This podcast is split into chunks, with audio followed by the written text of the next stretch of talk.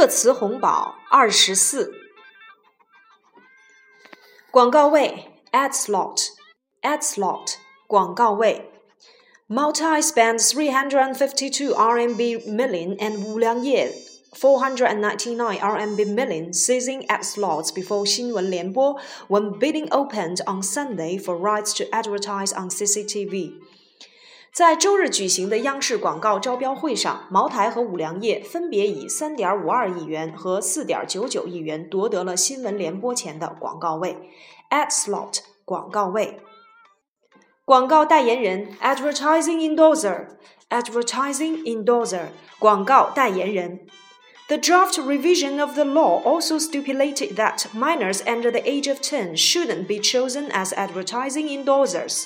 修订草案还规定，十岁以下的未成年人不能被选为广告代言人 （advertising endorser）。广告代言人。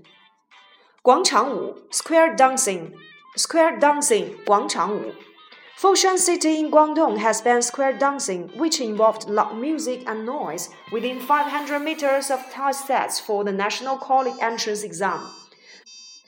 广东省佛山严禁在高考考场五百米范围内跳广场舞，后者总是伴随着吵闹的音乐。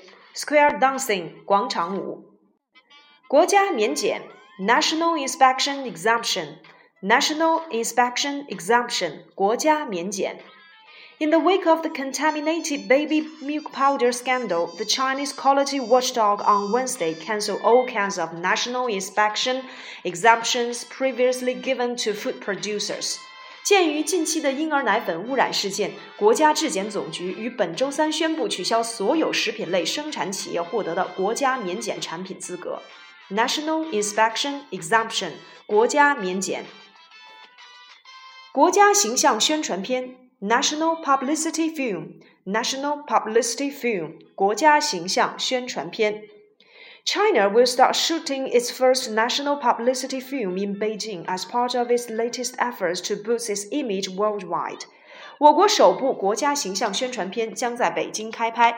该宣传片是我国向全世界宣传国家形象的最新措施之一。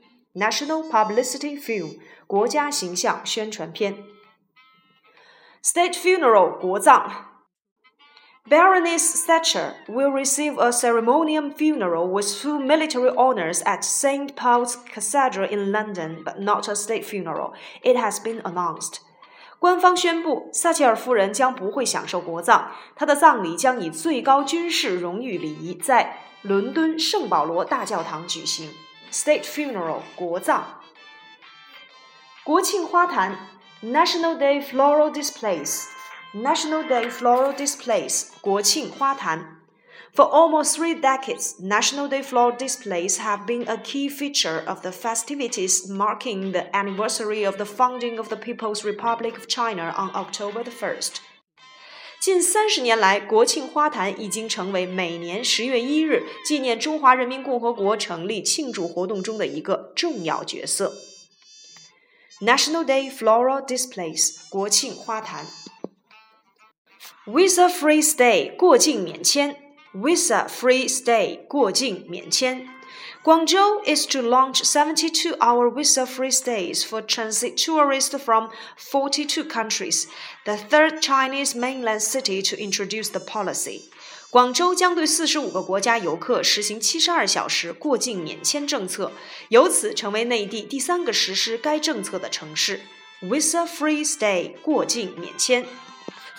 过路费 Road Toll，Road Toll 过路费。 Drivers in Beijing are happy that road tolls for the fifth ring road have been lifted. 北京取消五环路的过路费，司机们现在高兴了。Road toll 过路费。